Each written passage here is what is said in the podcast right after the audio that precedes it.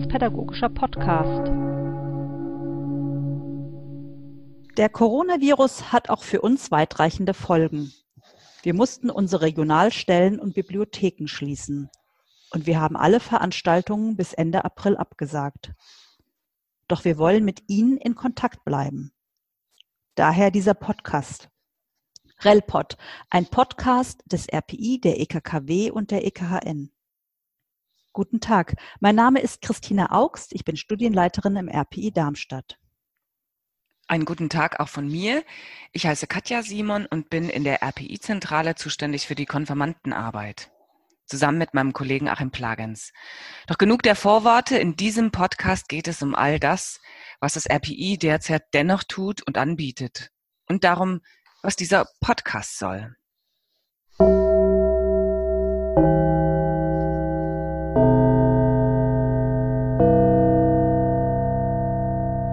Vielleicht können wir mit einer Einschätzung der Situation beginnen. Bei uns ist der Direktor des Instituts, Uwe Martini. Uwe, wie schätzt du die Lage ein? Ja, danke Katja. Auch von mir einen schönen guten Tag. Für mich sind in der jetzigen Situation dieses Home Learnings zwei Sachen besonders wichtig. Zum einen glaube ich, ist es wichtig, dass die Inhalte des Faches Religion in diesem Home Learning auch vorkommen. Und zwar nicht, um den Druck auf die Schülerin noch weiter zu erhöhen. Im Gegenteil, die Auseinandersetzung mit den Themen, die im Religionsunterricht verhandelt werden, kann gerade jetzt in der Krise für Schülerinnen und Schüler sehr hilfreich sein und auch entlastend.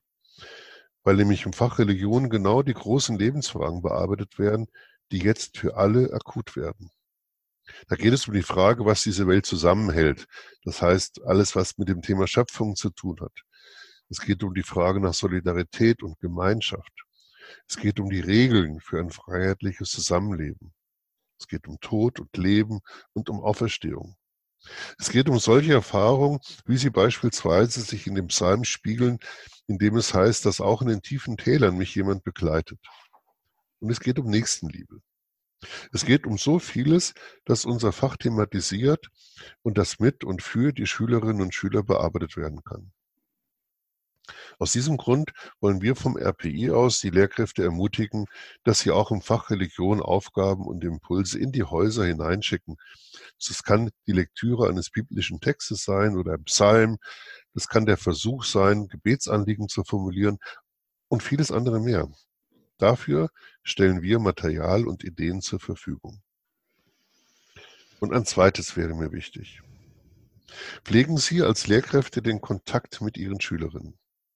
Für manch Jugendlichen und für einige Kinder mag die aktuelle Situation auch Ängste hervorbringen.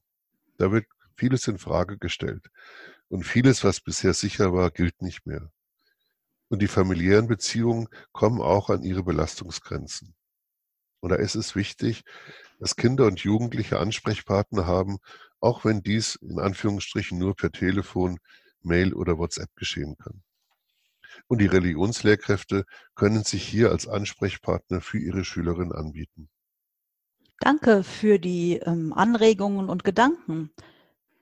Aber neben der Schule ist aus kirchlicher Sicht die Konfirmandenarbeit ebenfalls sehr stark betroffen. Schließlich würden jetzt Land auf, Land ab die Konfirmation gefeiert.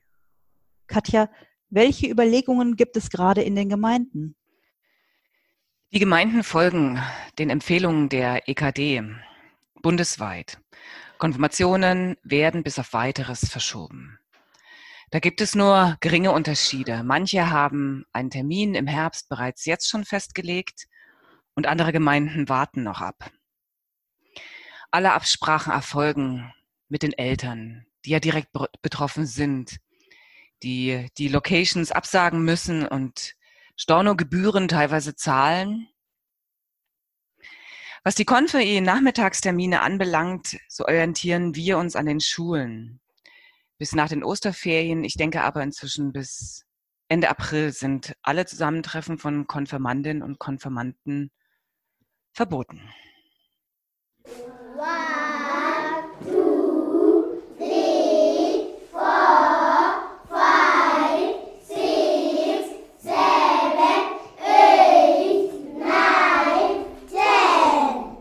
Was macht das RPI in dieser Situation? Gibt es Unterstützungsangebote? Was empfehlt ihr den Pfarrerinnen und Pfarrern und Lehrkräften? Nur nicht in Aktionismus verfallen, aber in Kontakt mit den Konfis bleiben, die ja traurig sind, dass ihre Konfirmation verschoben wurde. Da kann man in Kontakt bleiben und spirituelle Angebote machen, so wie es Uwe Martini eben schon gesagt hatte, aber auch ab und zu mal mit ihnen arbeiten. Mit denen, die jetzt schon begonnen haben, in Kontakt bleiben. Die Schule fordert die Jugendlichen ja sehr stark. Da müssen wir als Gemeinden nicht extra noch Druck aufbauen. Aber eben digital Aufgaben stellen. Zum Beispiel haben wir in der Konfi-Gruppe der Universitätskirche in Marburg gestern mit der Con-App zum Vaterunser gearbeitet. Die Con-App ist eine App der Stuttgarter Bibelgesellschaft.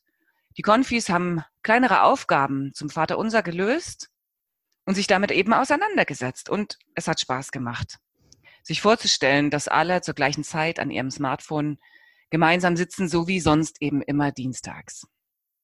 Außerdem stellt das RPI digitale und analoge Konfi-Unterrichtsentwürfe auf einer bundesweiten eigenen Homepage zur Verfügung. Und es wird ein Webinar veranstaltet zu digitalen Tools in der Konfi-Arbeit. Außerdem halten wir die Lehrkräfte auf dem Laufenden durch unsere Newsletter. Und da sind seit der Schließung der Schulen bereits je ein Newsletter für die Sekundarstufe 1 und einer für die Sekundarstufe 2 erschienen, sowie unser großer Institutsnewsletter mit sehr, sehr vielen Materialhinweisen. Und außerdem finden Sie auf unserer Homepage im Bereich Material eine Sonderseite mit vielen Materialtipps. Im nächsten Podcast können wir dazu bereits mehr sagen.